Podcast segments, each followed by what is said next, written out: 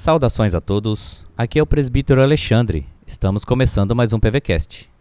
Hoje vamos meditar numa mensagem do reverendo Nelson. E o tema da mensagem é Ele é poderoso para nos livrar.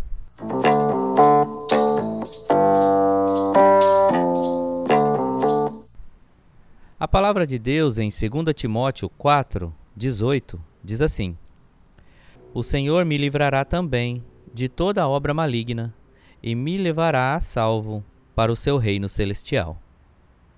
Paulo não diz que Deus o livraria de morrer, mas diz que o livraria da obra de Satanás, do intenso e maligno plano diabólico do reino das trevas contra os servos de Deus.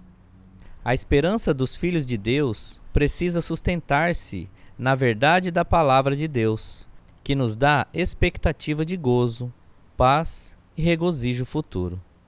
Que o Senhor renove nossa fé dia a dia, para que sejamos sempre firmes, mesmo quando perseguidos pelas lutas diárias. Ó, livra minha alma, Senhor, das malhas do vil tentador. Seus laços vêm despedaçar.